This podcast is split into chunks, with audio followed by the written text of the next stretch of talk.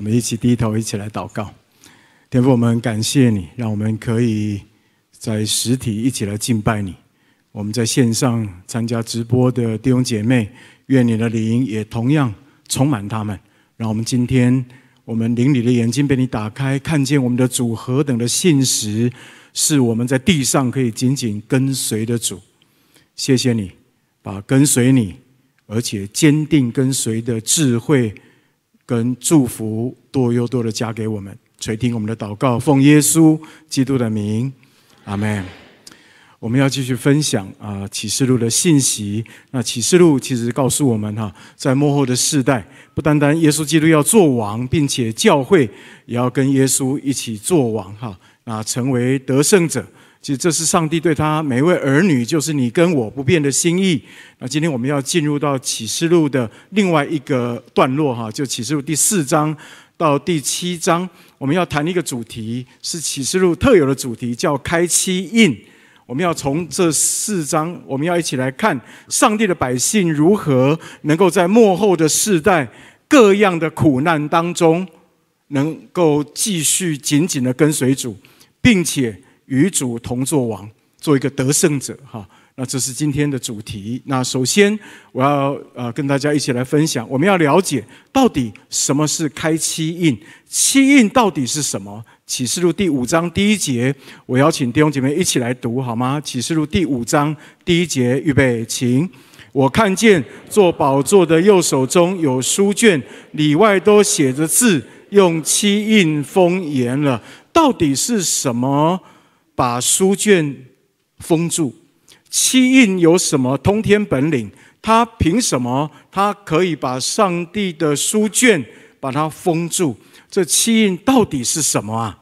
其实，你如果读启示录，你就会发现，这七印就是现在还有将来会发生在地上的灾祸。这些灾祸会把上帝的书卷整个封起来，哈。让人没有办法打开上帝的书卷，明白上帝的旨意。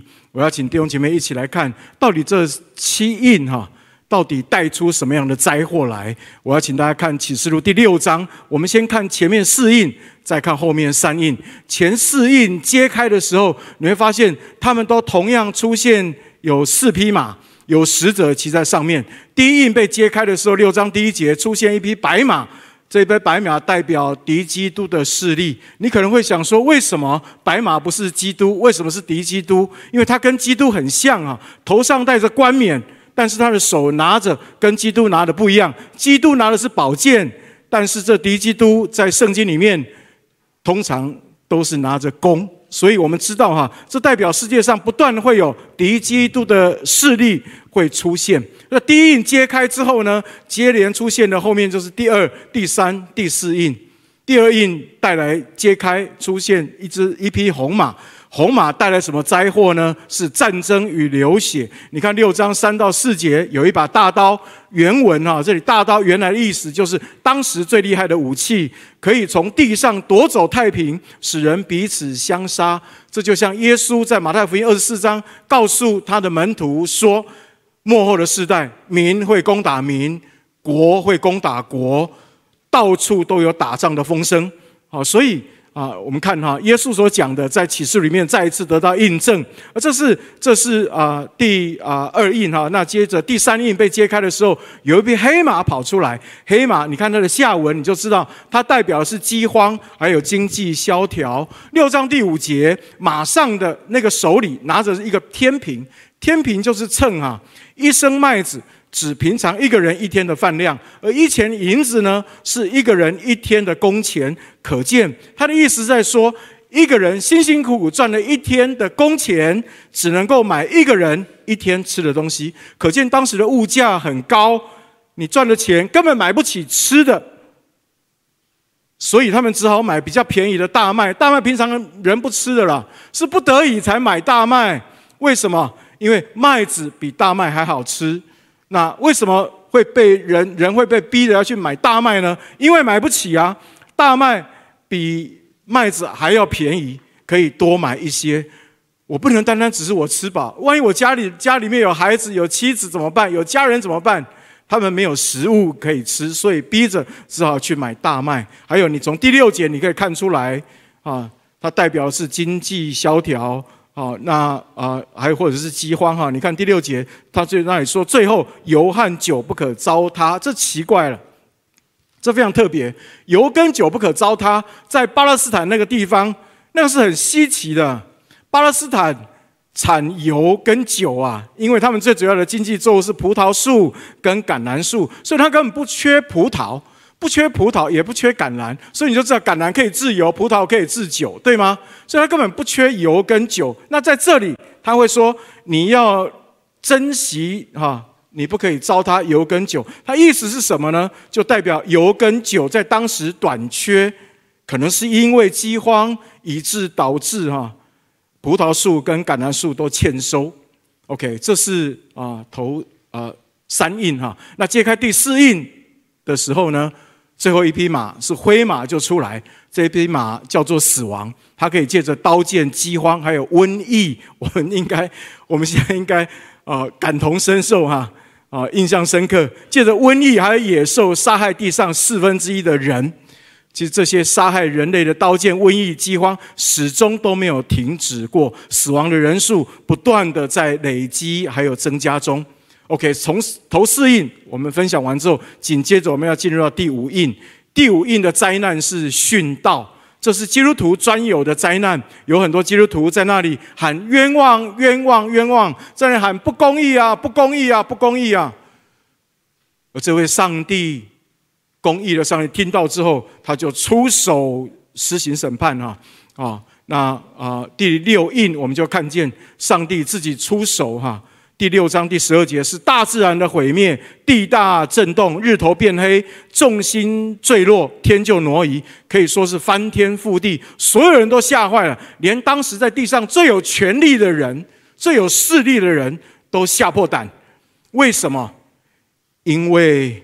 他们完全无法抵抗，他们再有势力，他们都抵挡不了那突然来的那个整个翻天覆地、地大变动、整个大自然的毁坏哈。而第六印，其实这些是上帝对敌基督和敌基督的跟随者最后的审判，也是对对第五印，我刚刚说那个殉道者的伸冤。第六印完的时候，紧接着第七印出来，揭开第七印的时候，你会发现。哇，不是灾难终止，而是带出更厉害的七字号，就是更厉害的灾难。各位，七印的灾到此报告结束。我想问大家，请问你知道有这么多灾难要发生，你里面有什么感受？这是启示录第四章一开始告诉我们，这些我刚刚告诉跟大家报告这些事，都是将来。必要成就，而且有很多是现在就已经在成就当中了。像瘟疫就是，像刀剑，像战争。你不要以为第二次世界大战结束之后，人类的战争结束，从来没有，从来没有结束过。有人说，第二次第二次大战结束之后，因战争而死亡的人，远远超过第一次大战跟第二次大战的总和。只是我们活在台湾比较安逸而已，所以我们要好好的为台湾来祷告哈，啊，求神继续保守我们哈。那不过再怎么保守，上帝告诉我们说，这些灾难是将来必会成就的，而且不管你感觉多恐怖啊，我告诉你，七印才刚刚只是灾难的开始，接下来还有七号，还有七晚。怎么说呢？因为七印只杀害地上。四分之一的人，你看启示录第六章第八节，但之后的七号呢，死亡人数达到三分之一，那七晚呢，则是全部都死。所以要在末世生活，根本不是一件容易的事，你同意吗？那要跟随主做得胜者，岂不更难呢？不是吗？因为苦难很多，会让我们看不见上帝，以及看不见上帝的美好，所以你要紧紧的跟随主，谈何容易啊！所以五章四节，使徒约翰才会大哭。他在异梦里面，在天堂，他竟然在那里大哭。哎，在天堂应该大笑才是，应该欢喜快乐才是。但是使徒约翰，他竟然在在天堂那里大哭，为什么？因为书卷被七印、被苦难封住了，没有人能够打开书卷，没有人能够知道上帝对苦难的心意，没有人知道到底上帝看到我们的苦难的时候、受苦的时候，他到底他的态度是什么？没有人能够打开，也没有人能够告诉我们上帝他对苦难的看法。所以，各位，当书卷没有打开的时候，被气印封住的时候，我们只能看到生活中所有的艰难，但是我们却看不到艰难当中的路，无路可走啊！为什么呢？因为艰难太多，而且太大，所以这是坏消息啊！这是坏消息。但是启示录不能告诉我们坏消息，这灾难会大到你无路可走。但是这启示录也告诉我们一个好消息是什么呢？就是耶稣已经解开七印跟书卷。感谢主哈！当全世界、全宇宙都绝望无路可走的时候，五章第五节，天使大声的宣告一个好消息，对约使徒约翰说：“不要哭啊，不要哭啊！犹太支派中的狮子大卫的根，他已经得胜了。他能够展开那书卷，揭开那漆印，因为他成了被杀的羔羊。被杀的羔羊凭什么可以揭开漆印？凭什么可以把这个这个这个苦难的印可以打开？然后呢？”让我们可以明白上帝的书卷，明白上帝的心意。很简单，第一个原因是因为被杀的羔羊，他代替我们，代替我们死在十字架上，他败坏了那个我们因为罪所带出来的咒诅。各位，这七印的所有的伤害，都是因为罪所带出来的咒诅跟灾难。罪没有解决，你七印就没办法揭开，七印就会。很厉害的把书卷封住，让我们不明白上帝的心意。至少我们不明白上帝幕后世代所要成就的美好的救赎计划，你就不知道了。到处都是苦难，包括基督徒在内都没有办法，因为灾难太大。但是耶稣他亲自替我们承担的罪，败坏了我们罪所带出来的咒诅跟伤害，以至于每一个印都可以从。书卷上面被移除、被揭开，哇，这是一个好消息，对吗？除了耶稣他愿意替我们死在十字架上，替我们解除那个罪所带出来的苦难跟咒诅之外，还有一个，凭什么耶稣可以解决、可以把漆印从书卷上封住的书卷上把它拿走呢？是因为耶稣是真正爱的上帝，他爱我们，他是真正爱我们的上帝，他为我们死在十字架上。为义为我们舍命，哎，各位，我们在灾难当中生活，谈何容易啊！你如果没有无条件的爱，而且爱我们到底，他怎么敢把这个揭开？而且让我们看见神书卷里面的应许跟祝福。你要那个祝福跟应许是什么吗？那个应许是上帝说。我要为他的百姓亲自的打败仇敌，这是第一个，要对仇敌仇敌发出审判。第二个，他说他要在苦难当中亲自保守他的众儿女们，通过苦难，然后经验他的救赎。哎，各位，这是要付代价的，要付的什么代价？付无条件爱的代价。所以耶稣他。可以把漆印解开，因为他是爱的上帝。还有，是他为我们死在十字架上。因此，也因为耶稣，因此苦难不再是绝路，因为罪的咒诅已经被耶稣除掉。我请所有的弟兄姐妹跟你旁边的弟兄姐妹说：苦难不再是绝路，因为罪的咒诅。已经被耶稣除掉。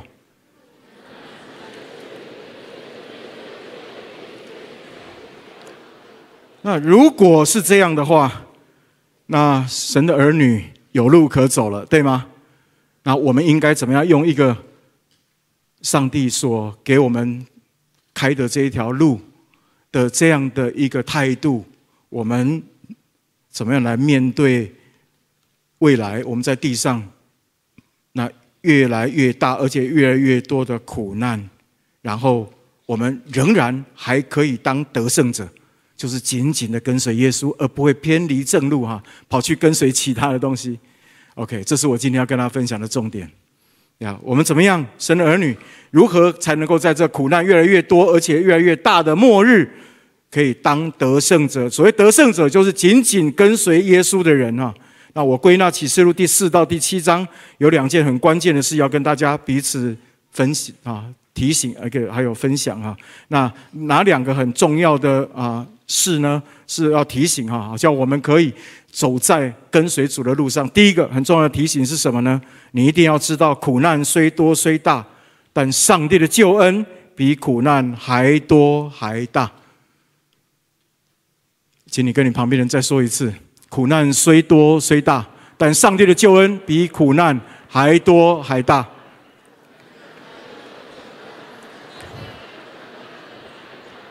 你读启示录第四章和第七章，你就会真的发现，上帝真的是特别恩待他的百姓哦。所以我说，上帝的救恩比苦难还多还大。苦难来临时，你不要惊慌。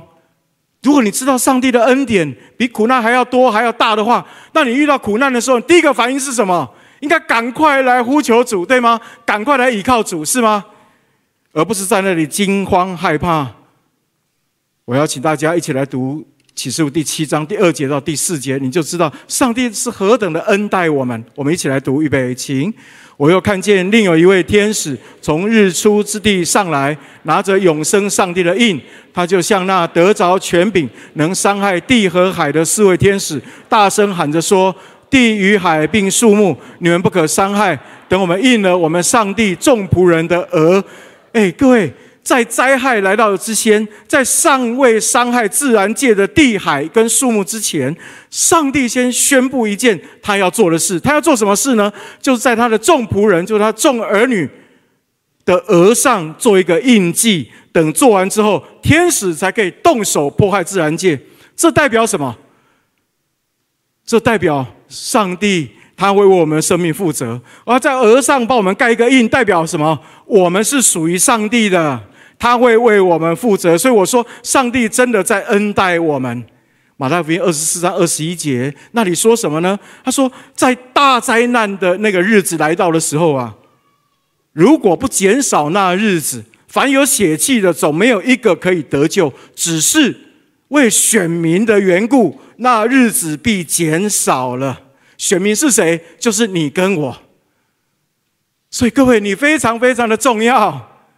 非常非常重要。你为什么很重要？因为你是上帝所看重的。上帝不会因为在大灾难当中，他就看我们就比较虚无缥缈一点。不会啊，上帝看我们仍然为宝贵。是，所以不管我们在哪里，上帝的眷顾都是一百分的眷顾。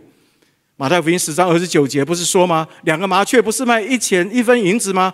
若是你们的父不允许，一个也不能掉在地上，就是你们的头发也都被数过了。所以不要惧怕，你们岂不比许多麻雀还贵重吗？各位，我在说你是贵重的。所以当你碰到灾难来临的时候，突然来的惊恐会让你吓破胆，但是你不要忘记。你有一个避难所，那个避难所就是那位爱你的耶稣。我读一段哈啊，是现在正在生病当中的一位肢体，真理还一位肢体哈啊，他现在正在治疗中。那他传给我的一则简讯哈，那我把他简讯念给大家听，你就知道上帝的恩典真的比苦难还要多，而且不管你在怎样的境况，他真的就是那一位。施恩给你的上帝，他转给我简讯是这样说：我要感谢主内家人的代祷。我休养一周后，就感觉身体状况有了改善，有充分的休息，逐渐恢复食欲，也不再需要整天使用氧气。因此，医生决定每个月做一次免疫治疗，并做三次化疗，再让我休息一个半礼拜。我已开始此流程啊，目前副作用不大。均可忍耐，也能忍受每周一次的 PCR 快筛，因为有上帝的同在，故我心中喜乐，凡事谢恩。我也感谢上帝，让医护人员和我们都成了好朋友。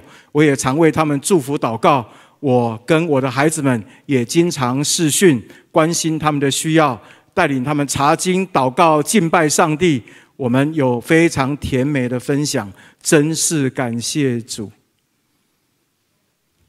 各位，你看到什么？你有没有看到苦难虽多虽大，但上帝的救恩比苦难还多还大？师母离开哈啊，已经快一年。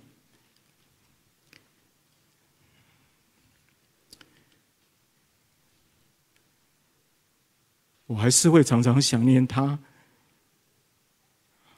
我很惊讶，我自己怎么没有得到忧郁症？啊，因为，仇敌偶尔也会欺骗我哈。呃，是不是我没有好没有警醒，啊，以至于让仇敌有机可乘，让我的妻子被攻击？还是是不是我还有我们全家，我跟师母们得罪了神，以至于师母才会生病啊啊？但是你知道吗？一直到今天，我很清楚，让我可以继续服侍主，没有离开主。其实只有一个原因，就是我和师母，还有我们全家所经验主的恩典，实在是太多，多到我没有办法去否认上帝对我们全家的眷顾。当我们难过的时候，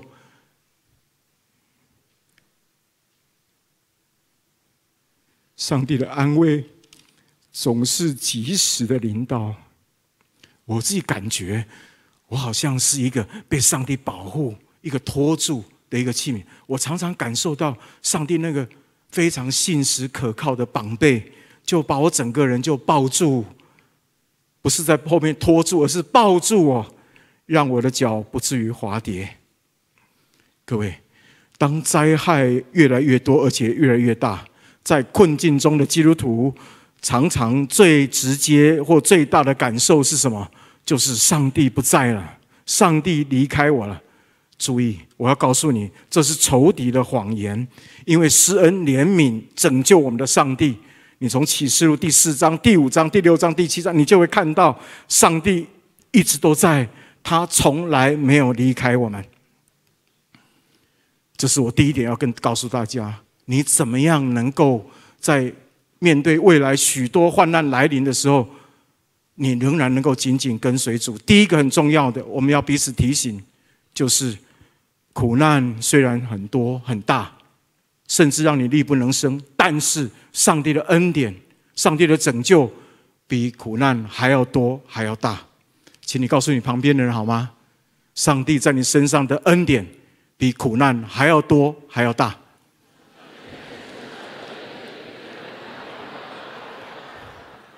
这是第一点，让我们可以紧紧的跟随主的第一个关键。第二个关键是什么呢？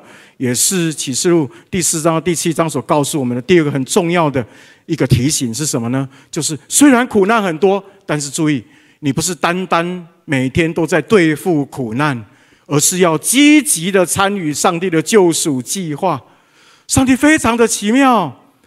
他透过他的书卷被解开，让我们就看见到底上帝在患难当中，被患难充满的是这末世，他在做什么？苦难他来帮我们挡，但是他有一件事情，他会非常积极的在进行，是什么呢？就是上帝的救赎计划。有很多人，很多人在苦难当中，可能被仇敌所偷走。被仇敌掳掠，但是上帝更加的殷切，在苦难当中，他邀请我们跟他一起来参与这神圣荣耀的救赎计划。因为有很多人在苦难当中，他们被惊恐所胜，他们力不能生。上帝说，他们会需要上帝的拯救，所以他邀请我们，这是一个很荣耀的一个邀请哈，非常荣耀的邀请。邀请他所有的儿女们都可以一起来跟他一起参与这荣耀的救赎计划，而他有一个很清楚的目标，那个目标是什么呢？我们一起来读哈，这是上帝对列国列邦的哈的那个心意，就启示录第七章第九节、第十节，我们一起来读好吗？好，预备，请。此后，我观看，见有许多的人，没有人能够数过来，是从各国、各族、各民、各方来的，站在宝座和羔羊面前，身穿白衣，手拿棕树枝，大声喊着说：“愿救恩归于坐在宝座上我们的上帝，也归于羔羊。”请大家特别注意那红字哈，没有人数得过来有多少人。是从各国、各族、各民、各方来的。我告诉大家，这就是上帝在末后的世代所要进行的救赎计划，而他邀请我们跟他一起参与。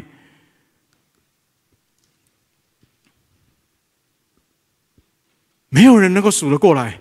我们今天的题目是上帝对列国的命定。你知道上帝对列国的命定是什么吗？不是要毁灭列国，不是。上帝对列国的命令是要拯救列国。当仇敌非常殷切的抢救灵魂的时候，各位醒过来啊！你可能没有太多时间再跟你的朋友传福音啊，因为你不知道明天将如何，你知道吗？还有，也可能你的朋友明天就不在了。赶快把握机会，赶快把握机会！上帝他告诉我们，他一面会惩罚仇敌，但是同样。同时，他也一面施行拯救，而刚刚那个列国列邦的命定，就是他要用自己的血，从各族、各方、各国、各民买人出来，而这些每一个都是他所爱的，而这些人呢，都从大灾难当中可以安然经过的。身穿白衣，手拿棕树枝，可以在上帝面前赞美敬拜上帝的人。这个就是上帝的心意，而我在说，上帝荣耀的邀请我们呢。我真的觉得上帝干嘛邀请我们呢？我们能力有限，但但是你自己你自己看启示录第五章第八节第九节，上帝真的邀请我们呢。他邀请我们参与在里面，他要怎么邀请我们参与呢？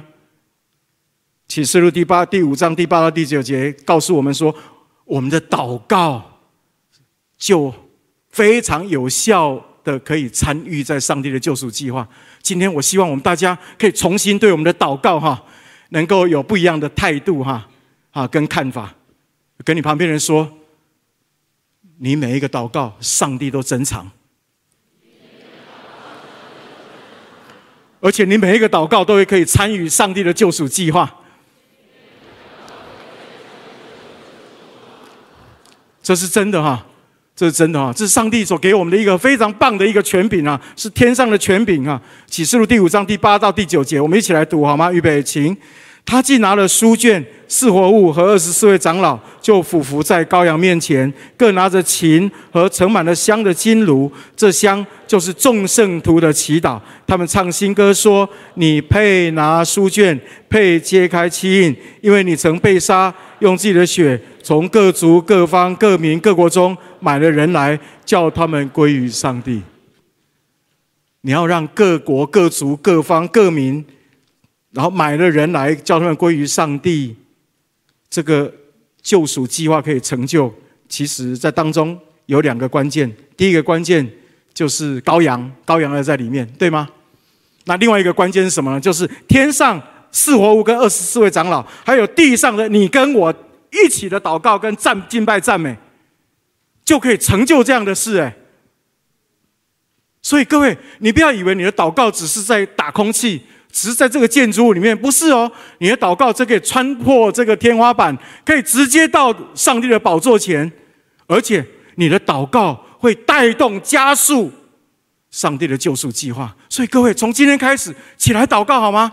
你身边的人，你没有机会跟他传福音，你奉主名为他祷告，主啊。破除他身上的辖制，让他被吸引出来是有效的。你可以在主人面前赞美他，主啊，这个人，这个人，他要跟我一样，他是你所造的，他要有一天要来认识你，你的荣耀要在他身上彰显出来。各位，这样的祷告是有效的，不是打空气啊。我上个月哈，哦，我跟上帝祷告说：“上帝啊，你你哈，你帮助我哈，可以当传道人。”但是我已经一个月哈都没有新跟新朋友接触，我里面是在枯干，哎，就觉得心里面就觉得很不满足。我真的在上帝面前祷告，主啊，你帮助我，让我可以哈啊在这里跟你一起同工。主啊，如果你喜悦的话，主你就透过我还有我们的团队，我们的牧区网络小组，能够带领更多人信耶稣。他没有信主的家人，不管我认识不认识，主啊，你都知道。你使用我的祷告，让他们可以信耶稣。哎，各位，你知道吗？真的是很奇妙的事情发生哎！哎，竟然啊，过去这一个月啊，竟然有两个新朋友主动来找我。哎，然后呢，让我有机会带他们信耶稣。我很清楚知道是上帝听我的祷告。呀，请你跟你旁边人说，上帝给你的祷告，你要好好用。因为这是权柄，天上的权柄，天上的权柄绝对不是打空气，不要被魔鬼骗了。所以各位，上帝邀请我们参与这救赎计划，他不是啊，我们空空的配件啊，不是啊，他乃是把那个哈权柄给我们，把祷告的权柄给我们，让我们可以参与。这是天上的权柄哈。那另外一个权柄是什么呢？啊，第二个权柄是地上的权柄，就是让我们可以起来，一起来关心受苦的人。抢救灵魂，这是一个权柄。爱人是不是一个权柄？是啊，是啊。你看那个约翰福音哈，第二十章二十一节哈，耶稣这样说。好好，我邀请大家一起来读好吗？约翰福音第二十章二十一到二十三节，这是耶稣对我们所说的。我们一起来读，请。耶稣又对他们说：“愿你们平安。父怎样差遣了我，我也照样差遣了你们。”说了这话，就像他们吹一口气，说：“你们受圣灵，你们赦免谁的罪，谁的罪就赦免了；你们留下谁的罪，谁的罪就留下了。”各位，上帝在告诉我们说：“你不是说你居然我判你死刑，不是这个意思啊。他的意思说，你有一个权柄，可以让人把人从黑暗不信的当中带进上帝的国。所以，关键是你要不要去，关键是你要不要起来祷告。”上个礼拜我听啊，我一位小组长啊，他跟我分享，他过去他的小组啊，在瘟疫期间，他的小组暴增，从四个家庭到十个家庭，啊，从十多个人暴增到五十个人。他们上个礼拜整个小组就去郊游。哎，各位，不是那个哦，太平盛世哦，是瘟疫期间哦，是灾难来到的时候哦。你知道他们为什么会长那么快吗？两件事，第一个啊，RPG 天天祷告。焦点集中，为他们还没有信主的家人、朋友、同事祷告，就这样。然后还有第二件事情，RPG 探访不能实体探访，就线上探访，就这两招。这两招就是我刚刚所说的祷告的权柄，还有关怀的权柄，就这样。然后十个人，然后啊十多个人，啊三四个家庭，到现在长成十个家庭。然后上个礼拜退休会，五十个大人小孩，最小的小 baby 在出生满周。超满满月，然后就我们一起去郊游，五十个人，诶，他们下个月有十个人要受洗，这些美事都是过去这几个月所发生的。我自己也是，诶，我自己也是，诶，诶，瘟疫期间哈，我跟一对啊啊爸爸妈妈哈，啊就是教会的啊肢体的父母亲哈，那那个父亲是密密诶是不是不是密宗，那个是什么？呃叫什么？诶，卜卦哈，就是那个太极哈，那个卜卦哈的那个的那个专家哈，是老师。那妈妈呢是传统民间信仰。那我就每一天十分钟，七点半到七点四十分，好一节经文，然后就跟他们一起祷告，然后借这个机会跟他们祝福，跟他们分享上帝的话，就这样。诶，昨天，诶诶，他的女儿传简讯给我说，他的妈妈邀他的爸爸说要一起受洗，诶。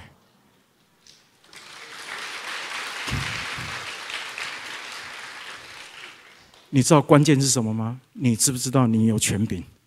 你知道你是被上帝邀请跟他一起参与这救赎计划？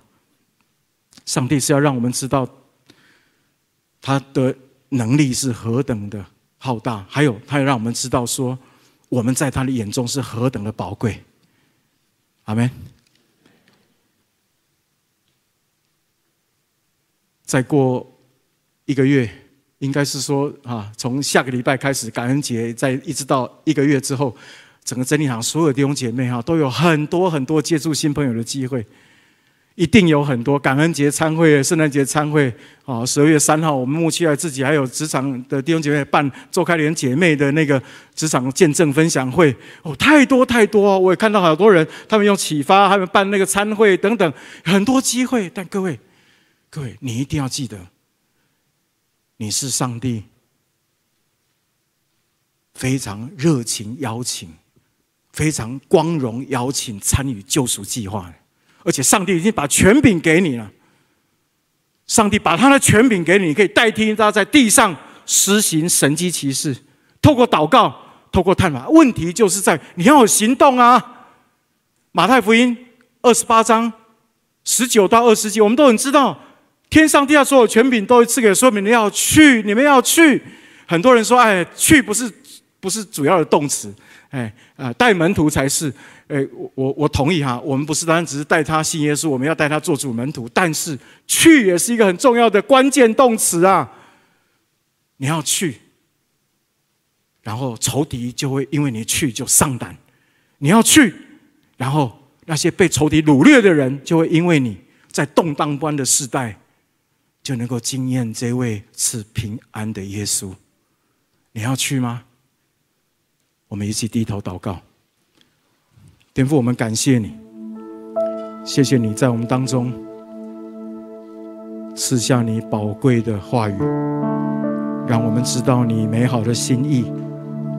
我可不可以在今天第二堂崇拜，我邀请大家有两个祷告。第一个祷告，我们当中是不是有一些正在受苦的肢体？我不知道你受什么苦，但是耶稣知道。可能你是病痛，可能是经济对你造成的重担，可能是人际关系，可能是你的家庭，可能是你的婚姻，也可能是你的亲子关系。我能邀请你，我邀请你来经验上帝的拯救，好吗？把你的苦跟耶稣说，好吗？第二个祷告，我能不能邀请你，不管你信主年龄多久，我邀请你今天。欢喜快乐领受耶稣所给你天上跟地上的权柄，你进入你的职场，你真的有很多机会可以服侍那些受苦的人，而只有你知道耶稣是受苦人当中的真正的帮助，只有你知道，因为只有你经验过耶稣啊，好不好？你领受耶稣的心。你可以谦卑的、弯腰的，去用爱之语、用行动去服侍这些在受苦当中的人。上帝会纪念你，上帝会报答你，上帝会让你看到他的大能，上帝会让你看到他的你的宝贵。我们一起同声开口来祷告，天父，我们感谢你，谢谢你与我们同在，谢谢你帮助我们。让我们在你的面前能够经验主你自己，经验主你自己的救赎，经验主你自己的恩惠。主，我们赞美你，赞美你，与我们同在，赐福给你众儿女们，让我们继续紧紧跟随你。愿你那复活永生的生命继续成为我们的义袍，我们欢喜快乐走到哪里。都可以为你做最美好的见证，垂听我们的祷告。谢谢主，谢谢主的保守，谢谢主在我们当中的眷顾。祷告感谢，奉耶稣基督的名，阿门。